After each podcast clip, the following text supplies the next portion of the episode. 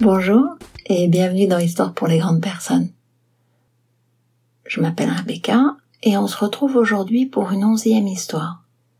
Juste quelques mots de la précédente, dans laquelle vous avez euh, perçu des questions en lien avec euh, l'éducation, avec les valeurs, avec la contrainte, avec le plaisir. Et il y a une très jolie phrase de qui a été partagée par Didier qui dit que le bonheur démarre quand la douleur cesse. Aujourd'hui, je vais vous raconter une histoire que j'ai trouvée dans un recueil de contes de Jean-Claude Carrière. Je ne vais évidemment pas vous dire de quoi il retourne, vous allez très très vite comprendre.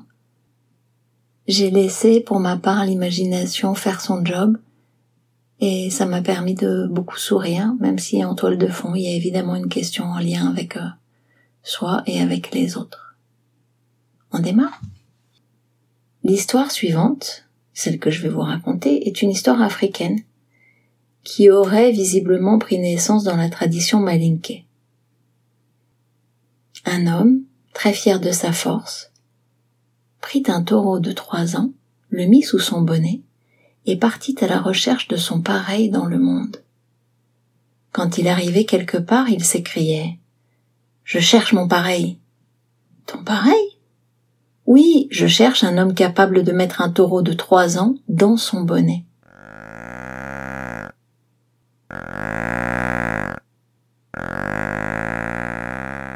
Il n'y a pas ton pareil ici, lui répondait-on. Il traversa ainsi soixante-dix-sept villages sans trouver son pareil.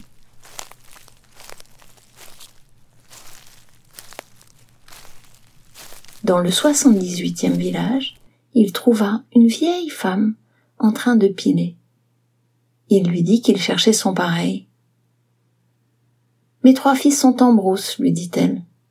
Attends-les, ils ne vont pas tarder. Mais surtout, ne parle pas de ton pareil en leur présence. Bon, très bien.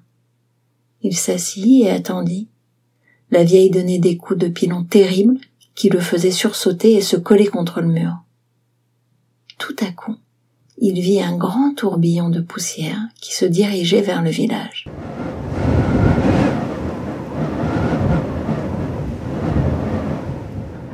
Quel est ce tourbillon? demanda-t-il. C'est la poussière des pieds de mes fils, répondit la vieille. Ils arrivent. Que dis-tu C'est la poussière de leurs pieds. Oh là là Quand les trois fils arrivèrent, la vieille dit à son visiteur d'aller les accueillir. Mais le premier des fils lui dit Adresse-toi à mes autres frères. Et le second lui dit Adresse-toi à mon petit frère. Le petit frère tenait à la main l'une de ses chaussures qui était cassée. À la vue de celui qui lui souhaitait la bienvenue, il lui donna sa chaussure. Cette chaussure, à elle seule, écrasa le jeune homme qui portait sur sa tête un taureau de trois ans. Il étouffait, il ne pouvait pas se relever. Les trois autres s'assirent et demandèrent à leur mère Qui est cet enfant qui est venu nous accueillir? Je lui ai donné ma chaussure, dit le plus jeune, et on l'entend plus. Va vite enlever ta chaussure, dit la mère, sinon tu vas tuer l'enfant d'une autre femme. Le plus jeune des frères enleva donc sa chaussure. L'homme, qui cherchait son pareil, se releva et s'approcha, avec son taureau de trois ans. L'heure du repas du soir arrivait. La mère versa la nourriture dans une écuelle aussi large qu'un groupe de dix-sept personnes. Les trois frères et leur mère commencèrent à manger. L'autre, celui qui cherchait son pareil, n'arrivait même pas à l'écuelle. Les autres le saisirent et l'assirent sur le bord. Ses pieds restaient suspendus dans le vide. Alors, il glissa et il tomba. Il disparut dans la nourriture. Le plus jeune des trois frères le saisit par inadvertance et le mit dans sa bouche, sans même remarquer qu'il avalait un homme portant un taureau de trois ans. Quand ils eurent fini leur repas, la mère demanda Et cet enfant, où est-il Je ne sais pas. Quelqu'un ne l'aurait-il pas avalé? Ah, peut-être, dit le plus jeune. J'ai bien senti une petite saleté dans la nourriture. Ça pouvait être lui. Mais si tu ne le fais pas sortir de ton estomac, tu vas le tuer, lui dit sa mère. Le plus jeune des frères sortit pour aller vomir son repas. L'homme revint à l'air libre, avec son taureau de trois ans, dans son bonnet. Quand ce fut le moment de dormir, la mère dit à ses trois fils, Il va dormir avec vous. L'homme se coucha avec eux, avec son taureau de trois ans. Mais chaque fois qu'un des frères respirait, il se sentait très fortement attiré jusqu'à la narine de cet homme. Et quand il expirait, il se sentait brutalement rejeté et plaqué contre le mur.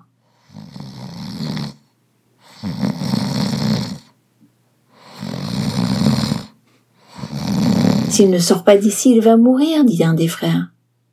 Alors, ils lui donnèrent une natte et l'envoyèrent coucher dans la case de leur petite sœur. Elle était couchée sur le dos et elle dormait. Sans le faire exprès, l'homme entra dans le sexe de la jeune fille, avec son taureau de trois ans, et il s'y coucha, puis y passa la nuit. Au lever du jour, tout le monde le cherchait. Mais où est cet enfant? demandèrent les frères à leur sœur. Nous l'avons envoyé dormir dans ta case. Dans ma case? Mais non, je n'ai vu personne, dit-elle. Ils le cherchèrent partout, sans le trouver.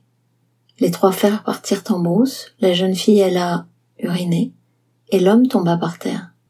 Ah! Va-t'en vite, lui dit la mère, pars, car tu ne dois pas chercher ton pareil dans le monde actuel. Chercher son pareil, c'est chercher son malheur. Mais ne prends pas ce chemin-là, va-t'en, ne prends pas le chemin qui est lisse. C'est l'endroit que prennent mes fils pour faire leurs besoins. Je prendrai le chemin que je voudrais, dit l'homme et il partit avec son taureau de trois ans dans son bonnet. Il tomba, et il s'enfonça dans les excréments des trois frères. Il n'y avait plus que le sommet de son crâne qui dépassait. Alors un coq qui cherchait sa nourriture arriva. Il saisit le jeune homme avec son taureau de trois ans, et il le lança dans la paille. Le jeune homme s'en alla. Quand les trois frères revinrent, leur mère leur dit Bon, je vous l'ai pas dit, mais le jeune homme qui était ici, il était à la recherche de son pareil. De son pareil? Oui. Ivres de rage, ils lui répondirent, mais tu aurais dû nous le dire. Furieux, ils se lancèrent à sa poursuite. Ils marchèrent, ils marchèrent, ils marchèrent longtemps, puis finalement ils rencontrèrent un homme qui était en train de tisser. Un peu plus tôt, le jeune homme était arrivé auprès de ce tisserand avec son taureau de trois ans, et le tisserand les avait mis tous les deux, l'homme et l'animal, dans sa toute petite boîte à tabac, posée dans sa calebasse de tissage. Les trois frères arrivèrent, saluèrent le tisserand, mais il ne répondait pas.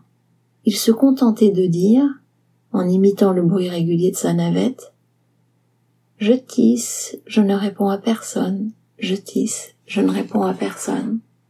Un des trois frères s'approcha, menaçant.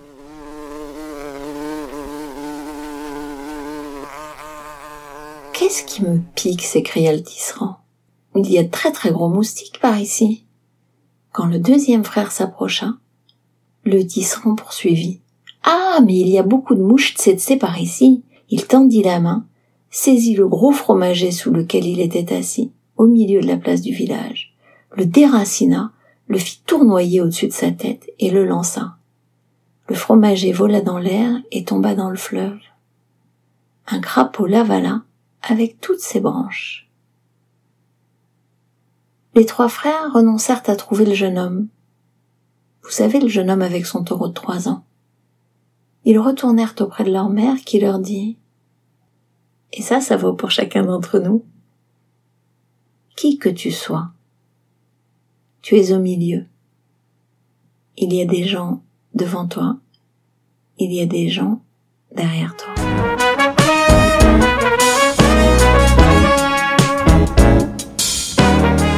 Merci d'avoir partagé ce moment avec moi.